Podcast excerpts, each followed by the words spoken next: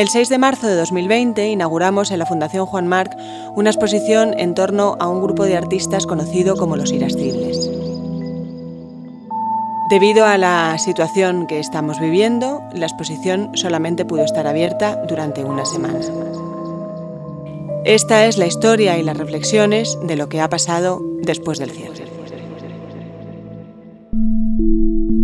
Estás escuchando La Cara C. La Cara C. El podcast de La Cara B.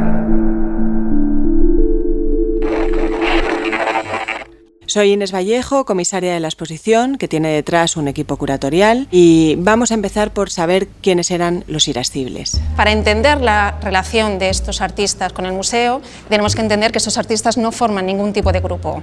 No, no, estamos ante unos cubistas, ni unos surrealistas, no hay manifiestos, no hay ni siquiera una doctrina teórica detrás que puedan unificar un poco los lenguajes pictóricos. Quien ha hablado es Beatriz Cordero, comisaria invitada de la exposición. Yo tampoco creo que los irascibles fuesen un grupo.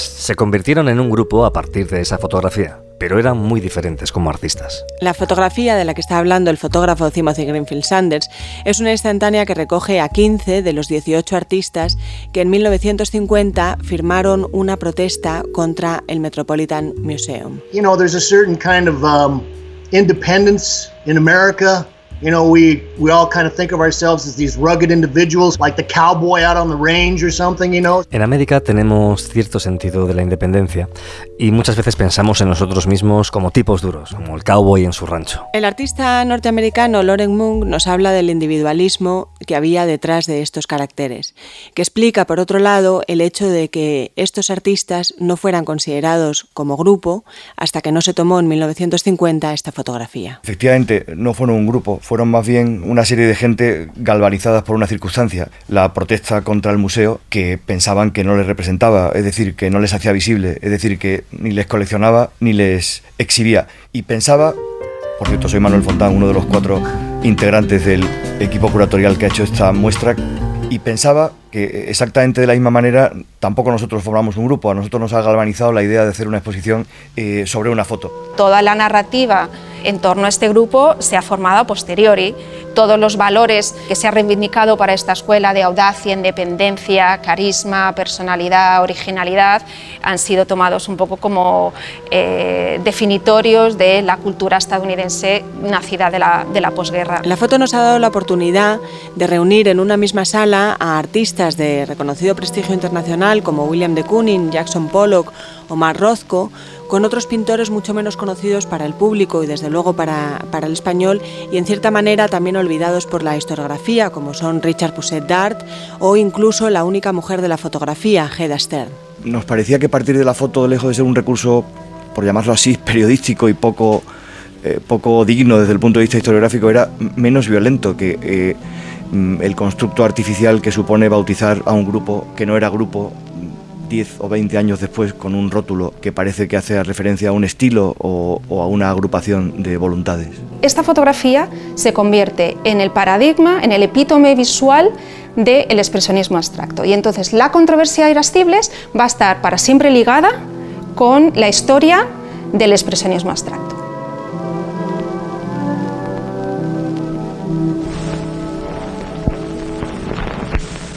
This is the art season in New York. This particular image, in a lot of ways, is very powerful, very symbolic of what had happened. Uh, not only in New York history, but in world art history. Esta imagen en particular simboliza muy bien lo que sucedió no solo en la historia de Nueva York, sino en la historia del arte mundial. Well, it signaled the end of World War II and sort of established New York as a real art capital. Señala el fin de la Segunda Guerra Mundial, estableciendo Nueva York como una auténtica capital artística.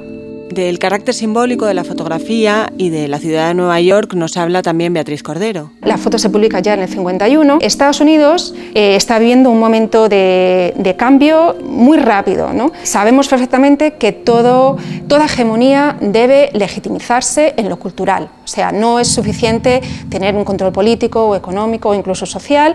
Si no se legitimiza el poder en lo cultural, no va a prevalecer. Lo que se hace es presentar a los expresionistas abstractos como el paradigma de libertad y democracia en el mundo. Hay un momento de pugna, un momento de lucha entre los artistas eh, fundamentalmente franceses y los americanos sobre cuál de los dos eran los primeros que habían llegado a un arte nacido de la idea de libertad. And uh, as time goes by, you have a myth that grows up around something, an actual event. Y a medida que pasa el tiempo, tienes un mito que va creciendo alrededor de un hecho real. And the people that are associated with that myth, that get included in the myth, become part of art history. Y la gente asociada a ese mito, aquellos que están incluidos en el mito, pasan a formar parte de la historia del arte. Pensemos que los artistas del expresionismo abstracto americano querían ser los pintores de un nuevo arte que fuera intrínsecamente americano. After all, the way we look exerts so much influence on the way we feel that it really is very important. La indumentaria resulta bastante rara. Out of the gloom came the new look.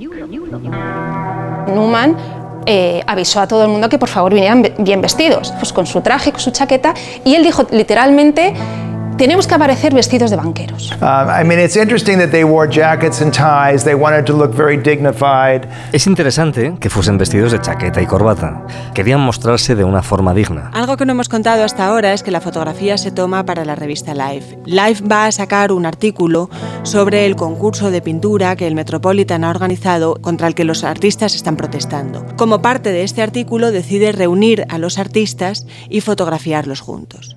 La cara La cara An article comes and goes, but the photograph stays forever and it becomes iconic. And this is one of the most important photographs in the history of art. Un artículo va y viene, pero la fotografía se queda para siempre y esta es una de las instantáneas más icónicas de la historia del arte. La primera propuesta que la revista les hace al grupo de artistas es ser fotografiados en las escaleras del Metropolitan con mono de trabajo y un cuadro debajo del brazo. Los artistas tienen sus más y sus menos con las ideas de ser fotografiados para Life, pero desde luego lo que tienen muy claro es que no van a dejarse fotografiar con un mono de trabajo, con una obra debajo del brazo, en una foto que hablaría más de artesanos que de artistas. Los pantalones son ajustaditos, muy ajustaditos.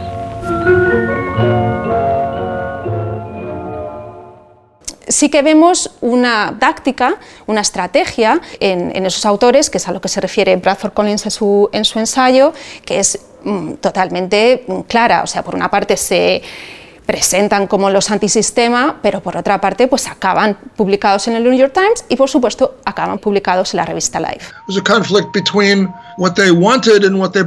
Había un conflicto entre lo que creían y lo que querían. They, what they wanted was attention, what they wanted was success. They want to get into Life magazine, they want to get into the newspapers. Querían atención y querían éxito. Querían salir en los periódicos y en la revista Life. Esto que dice Bradford me parece especialmente interesante. Yo creo que a veces somos demasiado puristas, demasiado beatos cuando nos planteamos una especie como de relación mutuamente excluyente entre el mito que está ligado pues a, al intelecto, a la bohemia, digamos a, a, tocar lo más sagrado y el marketing, la venta o la publicidad. The other thing is a lot of this is not just straight say marketing to people that buy or sell paintings or whatever. A lot of it is about selling an idea, selling a myth, selling a concept of who's important, who's not important. Mucho de esto no se trata de simple marketing para las personas que compran y venden pinturas, sino que tiene que ver con vender una idea, vender un mito, vender un concepto. ¿Quién es importante y quién no lo es? Um, selling the idea of, gee, if you believe in what we're doing, then you're smarter than other people, or you have better taste than other people, or you're more intelligent than other people. Vender la idea de que si crees en lo que estamos haciendo, es que eres más listo, tienes mejor gusto y eres más inteligente que otras personas. So when you talk about marketing, there's a lot of levels that you can market things on. Así que cuando hablamos de marketing hay muchos niveles para comercializar las cosas. La fotografía en sí misma es una cuestión muy paradójica porque reúne a una serie de artistas que están trabajando de manera individual en su estudio eh, sobre su obra en un arte muy subjetivo y el sobre es en el caso de Pollock absolutamente literal, pero que por otro lado necesitan ser conocidos, necesitan ser entendidos también por el público eh, americano. Quien convierte a Jackson Pollock en un artista famoso que empieza a vender son dos artículos, uno en una revista eh, científica inglesa y otro en una revista americana, y no el museo contra el que protestaban. Es decir, aquí empieza a haber algo que va a ser muy definitivo y que dura hasta nuestros días, que es esa especie de eh, lucha entre el museo y los medios de comunicación. And, and so they published the very famous story Jackson Pollock, is he the greatest living artist? Así pues, publicaron el famoso artículo sobre si Jackson Pollock era el mejor artista vivo. Life magazine was just recording, just saying, on a controversy. Uh, there's a, this person says he's the greatest, this person says he's terrible. But what, what happened, of course, was the article made him famous. La revista Life solo estaba cubriendo una controversia. Esta persona opina que es el mejor y esta otra dice que es horrible. Pero lo que pasó es que el artículo hizo a Jackson Pollock famoso. A partir de entonces, cuando Jackson Pollock entraba en The Club, que era el lugar de reunión de artistas, el bar en donde se reunían, se cuchicheaba, acaba de entrar Jackson. Bravo, Jackson. Congratulations. Hay una historia significativa que a mí me gusta recordar, que es que en una de las primeras inauguraciones de Jackson Pollock, sus eh, amigos pintores se dieron cuenta de que el público asistente ya no eran ellos mismos, sino que había también coleccionistas y gente de, de la sociedad um, norteamericana. Y William de Kooning le dijo a, a otro de los pintores del momento, Jackson lo ha conseguido. Jackson broke the ice. Este también tuvo suerte de, de morirse pronto. Porque los artistas hacemos tantas tonterías cuando, cuando nos hacemos viejos. No digas eso, que tú tienes tu edad. No puedo estar más de acuerdo. Bueno, todos conocemos casos de artistas en los que la frase de Luis Gordillo es completamente certera. En su caso, en su mismo caso, viva Gordillo. Estás escuchando La Cara C, el podcast de la cara B, que son los vídeos de la cara A.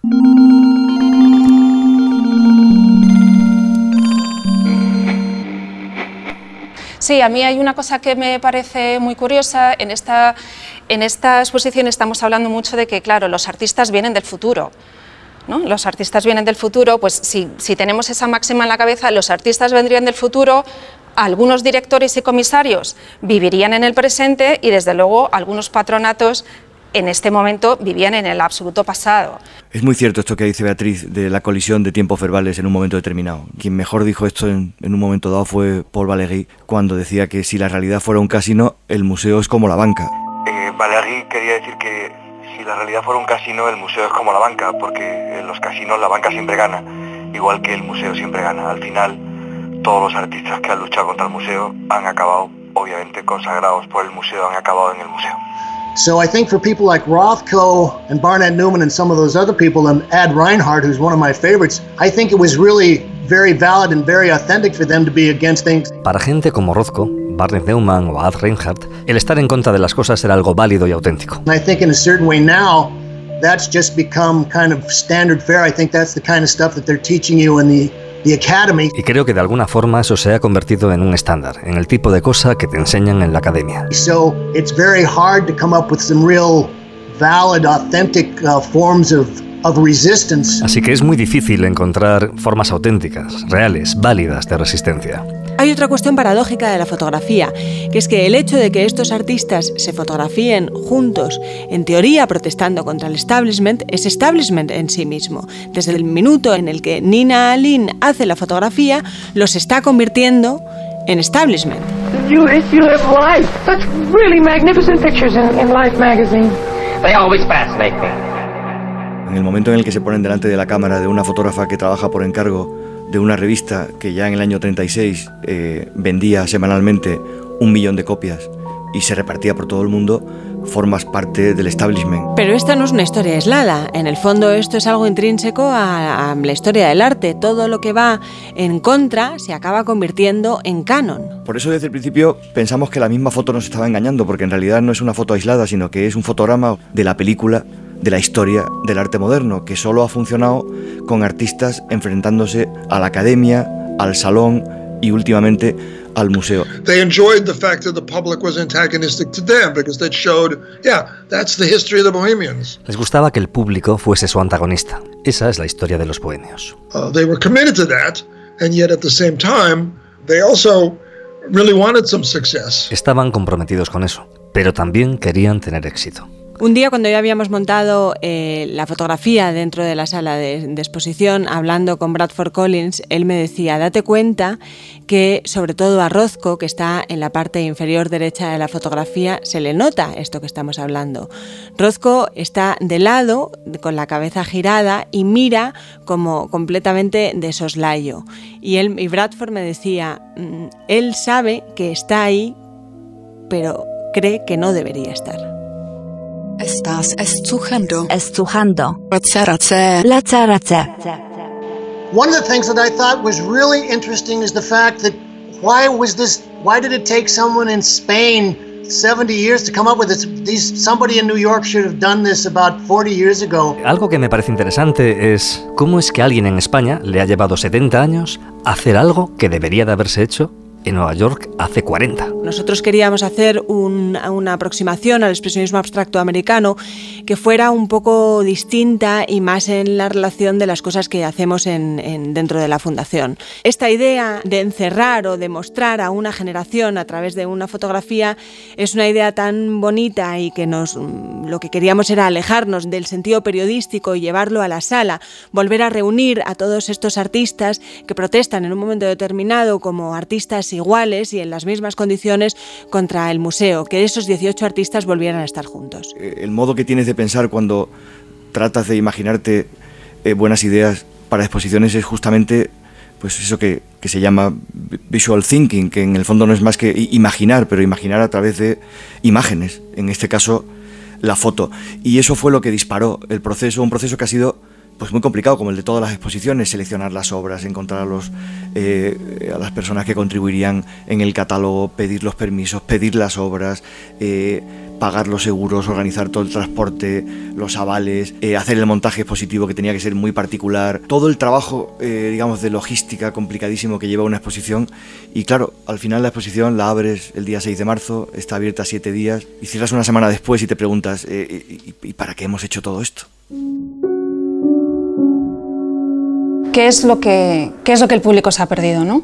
Eh, de los irascibles pintores contra el museo. Bueno, el público se ha perdido la oportunidad completamente única de ver 18 obras de estos 18 artistas que participaron en esta protesta, reunidos en una sala, que es una cosa que nunca había pasado. Pero la exposición no era solamente eso. Eh, la exposición tenía dos salas y una estaba dedicada eh, a las obras y la otra estaba dedicada a la documentación. El equipo curatorial eh, decidió reunir eh, cartas, telegramas, catálogos, artículos que nos ayudaran a comprender mejor todo este contexto.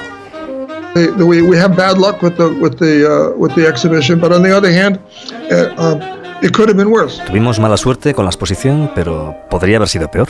If, if, the, if the show had opened two weeks later, we wouldn't have had the opening. At least we were able to get an opening. Si hubiese sido un par de semanas más tarde, no hubiésemos llegado ni a inaugurar la exposición. And, and on the other hand, we also have um, the permanent record of it in this catalog, which is an extraordinary piece of work. Y por otra parte también tenemos un registro permanente de todo esto en el catálogo, que es un trabajo extraordinario. But I, I have to say that this catalog is, is maybe the best catalog uh, uh, I've ever seen, not just because I'm in it. Tengo que decir que este es quizás el mejor catálogo que he visto en mi vida, no solo porque yo estoy en él, But because of the of the um, of the documentation, there's an extraordinary uh, amount of, of documentation in here. eh, sino por la documentación. Hay una cantidad extraordinaria de documentación aquí. So incredibly impressed, uh, as is everyone I've, I've shown it to. So that's and that's not good luck. That's hard work. Estoy muy impresionado, como todo el mundo a quien se lo he enseñado, y eso no es buena suerte, eso es trabajo duro. Uf, el mejor catálogo del mundo. Uf. Soy Guillermo Nagore, soy diseñador y director de comunicación de la Fundación Juan Marc. La foto como, como base de una exposición, y esa idea es de hace unos cuantos años. Pero luego el desarrollo de la, de la exposición hace que hagas un catálogo porque la idea es buena y quieres que esto dure. O sea, el- un catálogo eh, es lo que queda de una exposición porque la exposición se va. Queda el recuerdo, eh, incluso si me acuerdas hasta lo digital se va. Y en cambio lo que queda es lo físico. O sea, lo físico es ese catálogo que luego hay una, una selección natural de las especies que decide cuáles son buenos y malos, pero por lo menos queda ese- eso físico. Y eso para nosotros es muy importante. I looked at the catalog and I was overwhelmed, and I'm thinking they, these people, the curators, must have worked on this for years. Mirando el catálogo me siento abrumado y me da la impresión de que los comisarios han trabajado esto durante años. Eh, bueno, bueno, años tampoco. You got a you got a catalog, or if they're lucky, they get a couple of talented artists that can make a documentation about this, and in that way, it will live on beyond the three or four months that the show is normally up. Bueno, hay un catálogo y si tienes suerte, un par de artistas pueden documentar todo esto y la exposición podrá vivir más allá de los dos o tres meses habituales. Y lo bueno de, de una, una idea buena, que además tiene una potencia visual y se entiende rápido, es que no hace falta que se quede en una exposición solamente. Puedes hacer un vídeo, puedes hacer un podcast, puedes hacer un catálogo, puedes hacer lo que te dé la gana. Como dice Peter Malone en, en su crítica de esta exposición en The New Criterion, eh, el catálogo es la exposición. And you know, you can you have to deal the cards that you're dealt, and we got dealt a pandemic. Hay que lidiar con las cartas que te han repartido y nosotros hemos tenido que lidiar con la pandemia. Pero efectivamente, cuando vimos que después de siete días teníamos que echar el cierre y que la exposición no se abriría y, y ese temor se confirmó, entramos en, ef- en efervescencia eh, y, empezamos a pensar qué podemos hacer para que esto no se pierda del todo. Y esa efervescencia produjo varias ideas que finalmente pues hemos conseguido hacer realidad. La primera fue la visita virtual a la exposición, es decir, la posibilidad de tender un puente digital a una realidad física que estaba en Madrid, pero no se podía visitar porque estábamos confinados en nuestras casas. La segunda, intentar darle una continuidad visual y hacer una especie como de videoensayo, algo que no fuera exactamente un documental, sino algo que diera lugar a la creación, a que otros artistas reflexionaran y produjeran obras inspiradas en esta situación de apagón total de una exposición que está cerrada, que está como traicionando su esencia, que es estar abierta al público. Y de ahí salió Los Irascibles por segunda vez y también este, este podcast que, que ya es directamente voz sobre lo visto o sobre lo no visto. A mí, a mí esto es algo que personalmente no me quiero poner muy histérico, pero me, conmueve porque la exposición al final es una exposición que empieza con una imagen y finalmente acaba siendo redimida de su situación de postración y de cierre y de fracaso en ese sentido. Y esto hace pensar en que, en el fondo, nada de lo que hacemos se muere, si alguien lo recuerda. To- todo tiene su fiesta de resurrección de otra manera, obviamente. No podemos volver a hacer la exposición, pero de alguna manera, si lo que estamos haciendo tiene valor, pues quedará, quedará y enseñará a las personas que no pudieron ver la exposición quizás algo que no hubieran visto si solo hubieran visto la exposición. And I think that that's the great thing about that, about art is that it can live on Algo muy bueno sobre el arte es que puede seguir viviendo in the book, en los libros, in the en videos, los vídeos, in any other kind of documentation, en cualquier tipo de documentación y en las ideas de las personas que formaron parte de él. So I thank you for that. This has been a lot of fun. Os lo agradezco, esto ha sido muy divertido. So thank you. Así que gracias. It's been great. Ha sido genial.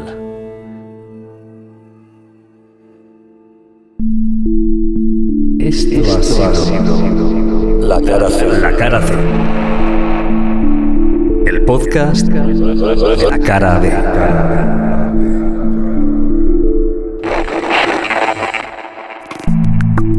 La Cara C es un podcast de la Fundación Juan Marc en colaboración con 93 Metros.